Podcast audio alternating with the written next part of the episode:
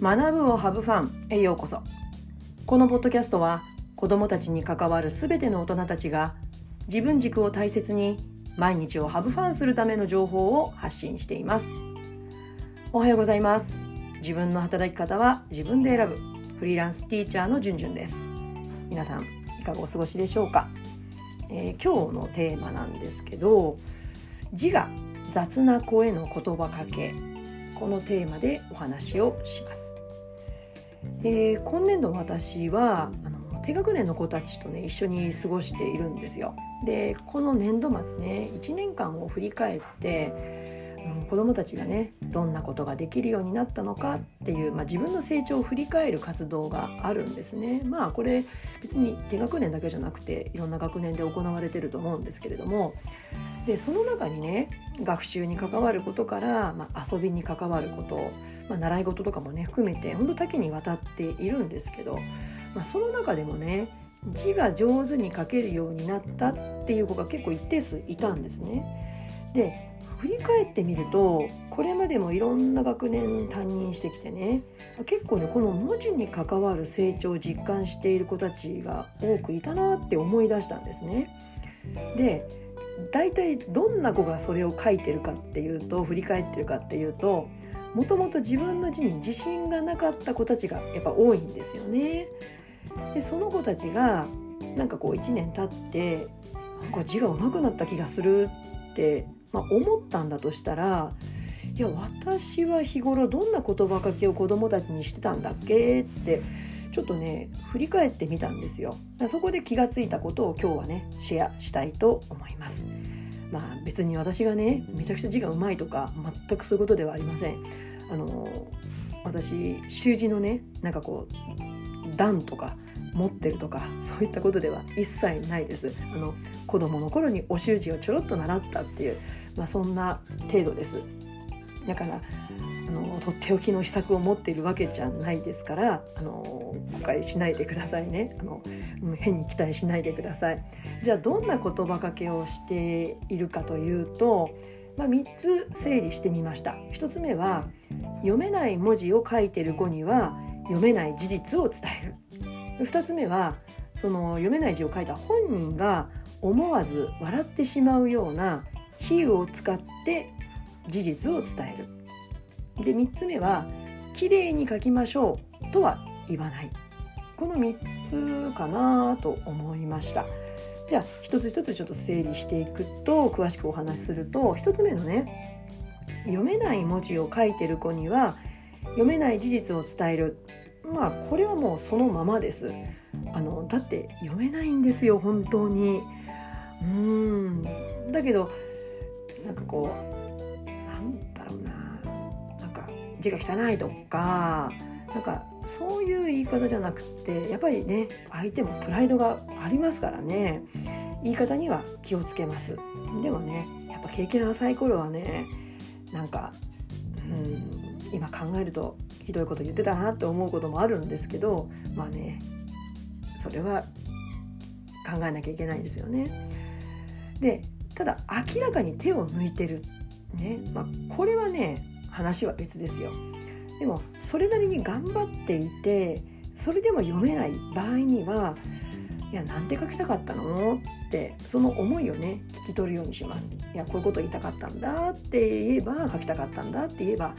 ね、それをこう薄くねこう書いてなぞらせるようにするんですけどやっぱね小さい子とかあと文字がこう丁寧に書けない子ってねやっぱり筆圧弱いんですよねあと鉛筆の持ち方とかそういうところに問題がある場合もあってうんまあそれはね小さい頃に鉛筆を持ち始めた時に指導するっていうこともあるんですけど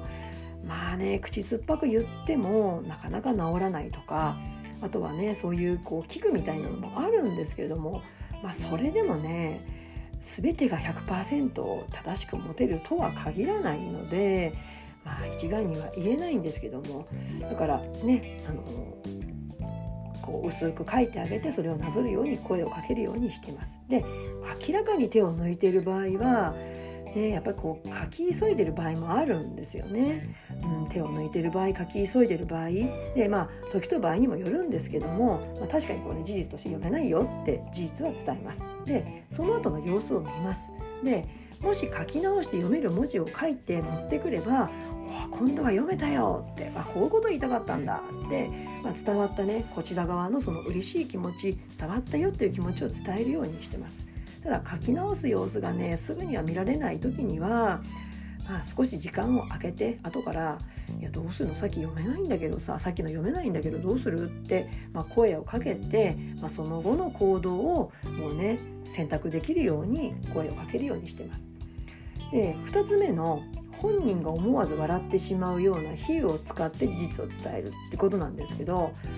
これはね経験浅い頃はできませんでしたね。ある程度心のゆとりがないと言葉出てこないんですよね。なんか読めない。あまたなんか言わなきゃみたいなね。なんかこうこちらもこう焦っていたりなんか選択肢がないとなんか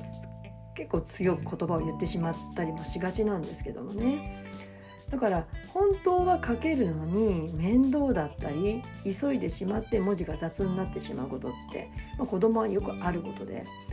でもね考えてみるとやっぱ子供って大人以上にこう他人に手書きの文字を見せる機会って多くないですか、まあ、職業にもよりますけどねえそれは毎回丁寧さを求められたらいやー辛いよなって思うので、まあ、よほどの時にしか使わないんですけれどもねだからどうせ書き直しをねしなきゃいけないんだったら「んだよこの野郎」とかっていうふうに対立を生むよりはねあははってこう笑ってしまうような、まあ、結果的に直すことには変わりはないので、まあ、そんな言葉選びをことあの心がけています。例えばねこんな風に言うようにしてます。あのさなんか字が踊ってない？とかね。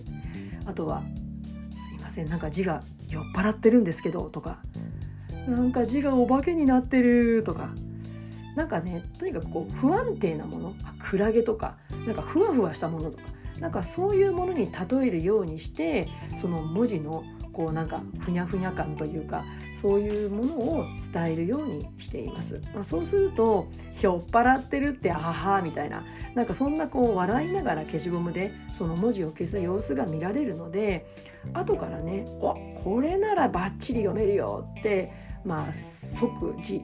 褒め言葉を伝えてフォローすれば、まあ、結果的に読める文字を書く機会が増えていくようになっていってたような気がします。うんね、言ってます。でそうは言ってもね一発でね継続して書けるようになるのではなくてやっぱり手を変え品を変えもう繰り返し繰り返し伝える必要があるなって思います。